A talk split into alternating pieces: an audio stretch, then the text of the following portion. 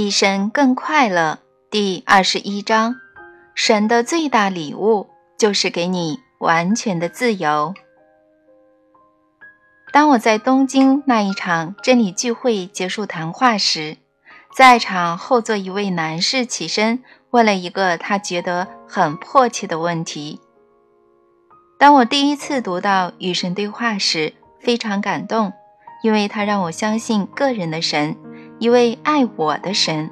现在我困惑了，刚才你描述了一个甚至不是一个人或存在体的神，而且他不在乎我做什么或我的生命变成怎样。听完你这些描述之后，我感到很茫然，这些不是我原本想听到的，非常让人失望。你可以帮助我吗？这是个了不起的问题。这个问题来自一位专心跟着我的每一个字斟酌思考每个细微差别和含义的人。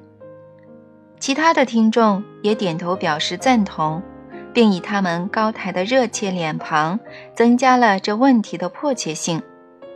我把脚的重心往另一边摆，清了清喉咙，开始以一种缓慢而沉稳的语气来说话。这些话是从我意识之外的某处出现的。神即是纯净的智慧，这个事实并不排除神以有情存在体形式出现的可能性。事实上，如果纯净的智慧是一切存在的本体能量，想必就可以采取一切存在中的任何部分之形式出现。换句话说。神能以任何所想要的形式出现在我们生活中，所以，我们所说的神可以继续把他自己形塑成一个看起来非常像人类的存在体。假如在任何时刻，他感觉如此一来最可以被任何一个他自身的个别化面相所了解和接受的话，真的，我终于了解能量以及神。所采取的出现形式了，正好是与神要展现给谁或什么看的形式一样。所以要展现给人类看，神就采取人类的形式。然而，神不受限于那个形式，真的，神能以我们所想要的任何形式出现，包括纯净、尚未变化的能量。而我们可以把这尚未变化的能量显化成任何我们所选择的事物。怎么做呢？运用个人创造法。这时，那位听众又振作起来，突然间，一切开始明朗化。在继续讨论之前，我们先来谈谈有关神不在乎这件事，以及以为神就不爱我们的想法。不在乎我们做什么，并不代表不爱我们。我要你们想象一下，当你把自己的孩子打发到后院去玩耍，你会在乎他们选择什么游戏吗？他们玩捉人或捉迷藏或踢罐子游戏，你会去在意吗？当然不会。事实上，你甚至连做梦都不会想去规定他们。该如何使用游戏的时间打断他们创造游戏的才能呢？你只会跟他们说：“去吧，现在出去玩，玩得开心些，小心一点，别把自己弄伤了。如果你需要我，我随时都在。”这就是神告诉我们的话。神不在乎我们做什么这件事，其实是神有多爱我们的表现，而不只是一点点。因为能自由的去成为、去做和去拥有自己所选择的，就是最大的喜悦。它是神赐给我们最大的宝藏和最伟大的礼物。甚至连传统宗教也教导说，神赐给了我们这份礼物，它就叫做自由意志。再次的，听众席上又频频点头称是。你可以知道，他们明白了。在他们内心中，一切都明朗化了。现在回到神的究竟本质，我说过，神能以我们所想要的任何形式出现，包括白胡子的老人、一道金光或纯净尚未变化的能量，就如同我们也能显化成任何我们所选择的一样。你知道，我们能的，只是我们得一次一个细胞的转变，而我们所谓的神，一次就能全部转变。近来的医疗科学越来越了解所谓的干细胞。你知道干细胞是什么吗？它们是人体中没有固定特性的细胞，但可以通过细胞分裂及分化成各种特别的细胞种类来承继特性。与神对话中说，生命的目的就是在下一个我们对自己是谁所保持的最好的梦想中。最伟大版本里，重新再创造自己，这正是你身体内当下正在发生的。医疗科学现在已经知道，干细胞可以被善诱变成身体内任何部分的细胞，包括心脏或脑细胞。如果神有能力创造出那些不可思议的，在多元细胞组织中能变成人体任何部分的。未变化的细胞，那么你想神以它本身能做出什么呢？听众变得鸦雀无声。我们可不可以就把神称为尚未变化的生命呢？所有个别化的生命都是从中出现呢？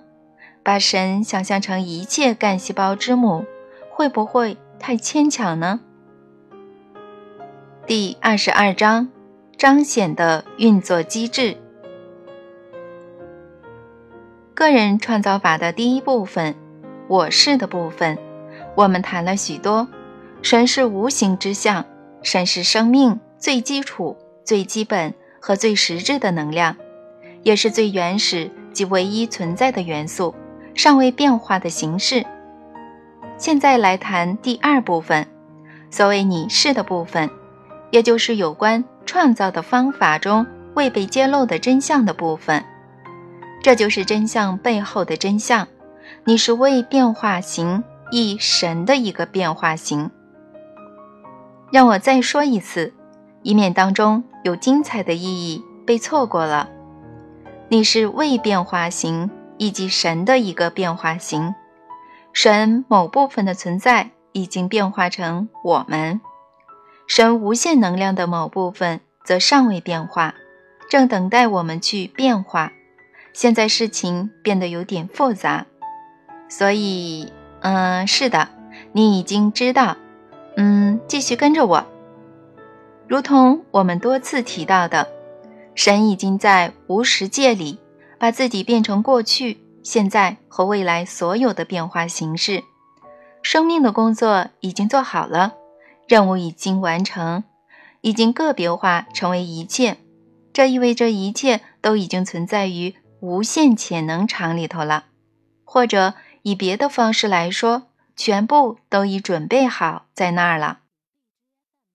我们所需要做的，只是把它召唤出来，带进我们的实相。这是个人创造法的第三部分，如何的部分？一本接着一本的书都在谈论这个。但没有一本书是真正在说明彰显的运作机制。我们现在知道，就如同医疗科学能够善诱干细胞变成体内的任何细胞，用以制造出心脏组织、骨骼甚至脑组织来更换身体受损的部位的情况一样，神也可以善诱自己的未变化形来变成任何物质形体。或非物质形，而他已经这么做了。这众多的物质形体和非物质形就叫做生命。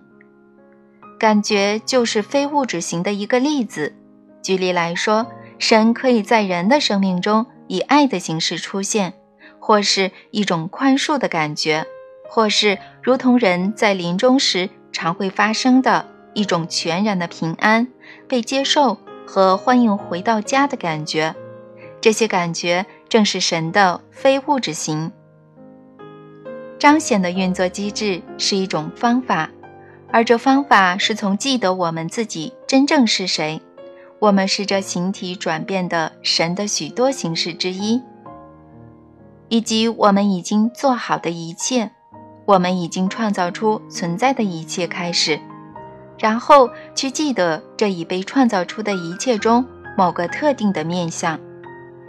当我们为了要产生个别化的体验，而把我们的神我从神那里分离出来时，就是即由从我们的创造物中去分割我们的神我。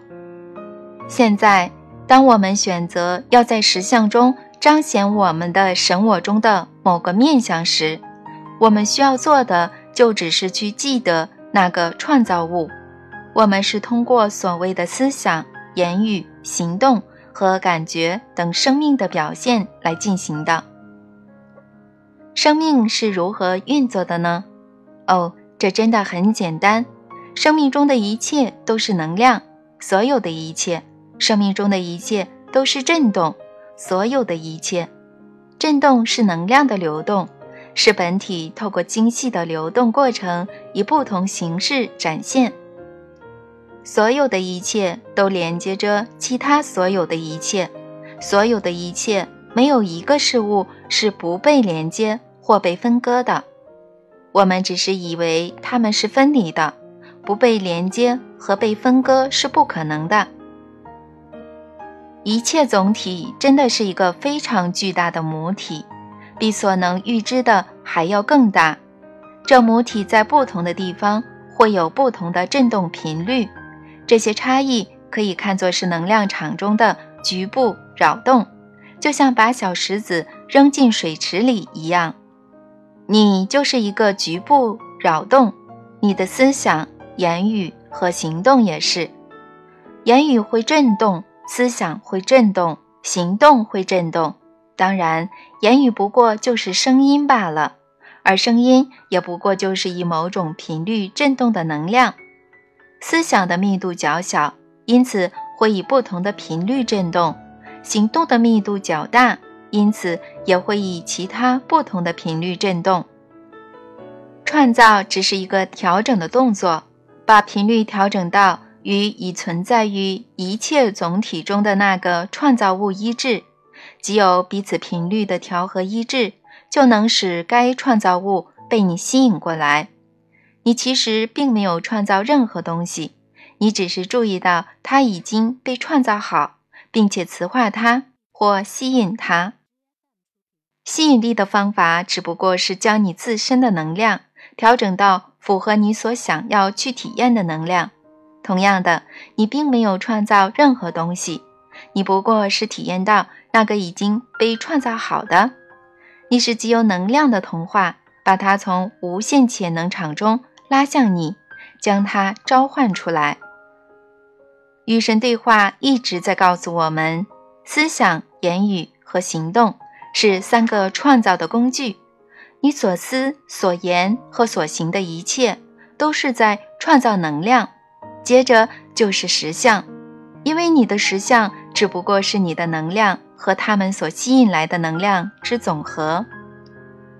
彰显的运作机制。不是只有能量配对而已，还包括调整振动频率，来与全体能量的那个面相，一个个别体所想去体验的起共鸣。实相这个词的意义是指此时此地所体验到的。记住，唯一可以被体验的只有此时此地。你无法体验昨天，只能回忆；你无法体验明天。只能期望，在宇宙中，唯一你可以体验的只有这里和现在。没有什么是真正真实的，它的真实只不过是你正在体验它罢了。换句话说，是因为你体验它，才使它成为真实的。体验完全与共鸣有关，透过此时此地你所牵引过来的本体能量。你与你之外的事物有了新的关联，你把它称为创造，创造就是共鸣。当你的脑袋对某件事有了一个想法，或看见某样东西，如同许多发明家常有的那样，实际上你所在做的，只是在当它早已存在时的忆起它。若它不是早已存在的话，你根本就无法想象到它。想其实是一种取出，是进入永恒的集体意识中取出数据的一种方法。这是此处的个别体神性带着全体神性的某个面相所自发的共鸣，是一切的某部分与一切总体的配对。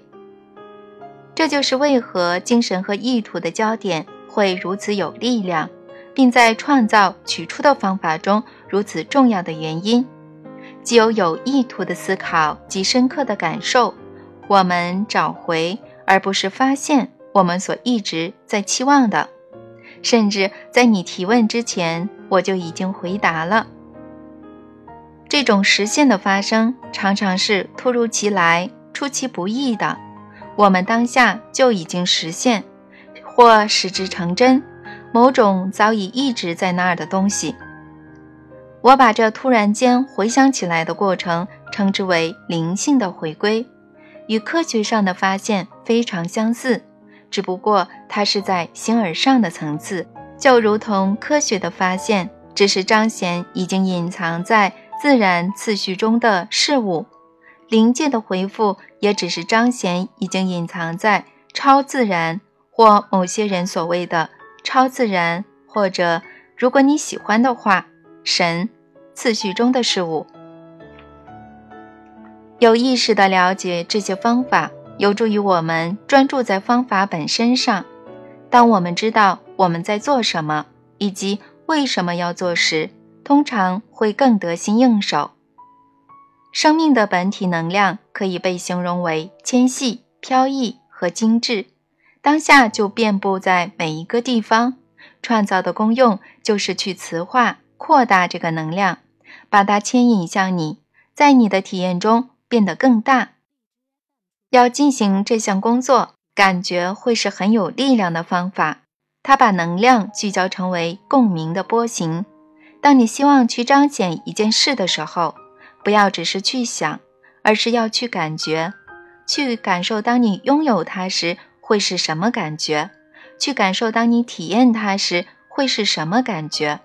感觉会对围绕在你四周的，当你发出能量时会增强的形态场域进行微调。